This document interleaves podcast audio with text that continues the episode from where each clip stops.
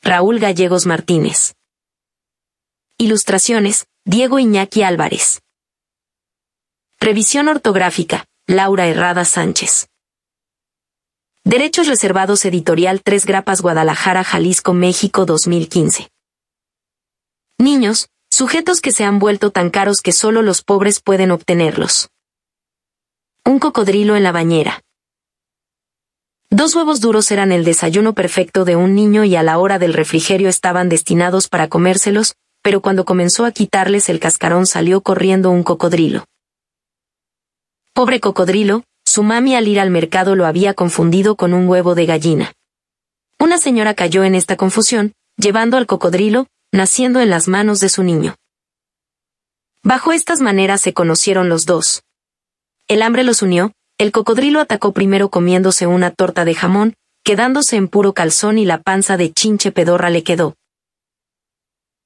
El niño adoptó al cocodrilo en pleno mes de diciembre, hacía mucho frío, le compró un kilo de carbón y atizaba con fuego el vientre de la bañera para que el agua se conservara calientita. En el cuarto de baño había una lavadora, un pato de hule, una esponja y un gorrito que usaba el cocodrilo pues al creerse ser muy fino, tenía miedo que le saliera caspa, mientras miraba al niño que se bañaba sus axilas y secaba sus rodillas hincándose en un pedazo de cartón. Con estas simplezas y con estas exactitudes. El cocodrilo creció con normalidad, lleno de amor, lonches de frijoles, y media docena de frascos de jarabe de almendras para la tos. Después de un tiempo le crecieron las patitas y le quedó chica la bañera. El niño tomó la decisión de mandar al cocodrilo al patio de atrás donde se encontraba un estanque lleno de caballitos de mar, macetas secas y la reunión matinal de dos culebras pintas que platicaban todos los días las películas de Cantinflas. Ya en el estanque el cocodrilo comenzó a ser feliz y a sonreír. Descubrió su libertad. Bajo este clima de democracia, extrañamente el cocodrilo enflacó. Quedándose en los puros huesitos, viviendo en un país tercermundista. Su dieta consistía en un lonche de frijoles y un ciento de zancudos patones que el cocodrilo atrapaba con sus pestañas. Las respuestas de nuestros problemas se encuentran siempre en nuestro interior. El niño rotuló, un letrero que decía un peso por darle de comer al cocodrilo y la gente hacía fila para darle de comer. Inclusive salió un desplegado en el informador patrocinado por el restaurante. Sirloin. Que decía más o menos así, si su hijo está flaco, tiene las patas de chichicuilote y los brazos desguanzados, lleve a su chiquillo a ver comer al cocodrilo y después invite a su familia a disfrutar la barra de ensaladas y pasteles. Están fabulosos. Se comenzó a abarrotar el lugar, había filas interminables, salió en el Canal 4, y en varias estaciones de televisión, de la noche a la mañana se hizo famoso. Enrique Iglesias le hizo una canción y el famoso equipo de las Chivas traía bordado al cocodrilo en su camiseta. El cocodrilo se cotizó. La fama no pudo llenar su vacío existencial. El cocodrilo cayó en un estado depresivo y no había psicólogo que lo atendiera. Y César Millán, entrenador de perros, cobraba por kilos. Y este cocodrilo estaba muy panzón y salía muy cara su recuperación. Triste cocodrilo, lloraba todas las tardes sin control. El niño intuyó la solución y dijo, su mami es la razón, hizo un clic y en el Facebook la encontró. Desde entonces el niño maquinó la reunión, el problema en sí era, ¿cómo hacerle?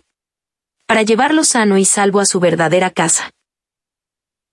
Lo primero que pensó fue, ¿qué tal si lo amarro como si fuera un perrito, simulando sacarlo a pasear me lo llevo caminando? Pero, ¿qué tal si el cocodrilo al verme cortés y bonito me come las entrañas? Después pensó, en darle un martillazo en la cabezota, para que éste se desmaye, y ya desmayado, cómo hacerle para cargarlo y meterlo al bochito de mi papá.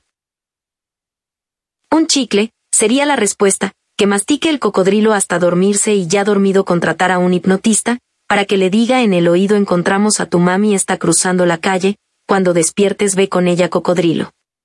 El problema pudiesen ser dos cosas, la primera es que los cocodrilos no entienden nuestro idioma, y la segunda es que, este cocodrilo no escucha, porque no se quita el gorrito de baño ni siquiera para lavarse los dientes. El niño se sentó a tomar su chocomilk Pancho Pantera y encontró la respuesta en el popote. Pondré una manguera en el estanque, lo secaré y el cocodrilo. Buscará por condición natural agua para nadar, y pasando la cuadra encontrará a su mamá. Así sucedieron las cosas. Y de esta manera el cuento terminó. El cocodrilo no se encontraría con su madre, sino con su novia. Se casaron y tuvieron muchos cocodrilitos. Todos somos responsables de nosotros mismos, la toma de decisiones es lo único que nos dice quiénes somos. Tú decides qué quieres ser en la vida, tú y nadie más tienes el derecho de luchar tus propias batallas. Nadie lo hará por ti. Ahora trabaja para ser una persona triunfadora, aprende a hacerlo desde pequeño y de grande serás un extraordinario ser humano. Cancela desde este momento la pobreza, tienes que ser una persona exitosa. Este cuento nos habla sobre la toma de decisiones. Cuento, Raúl Gerardo Gallegos Martínez, poeta y escritor mexicano.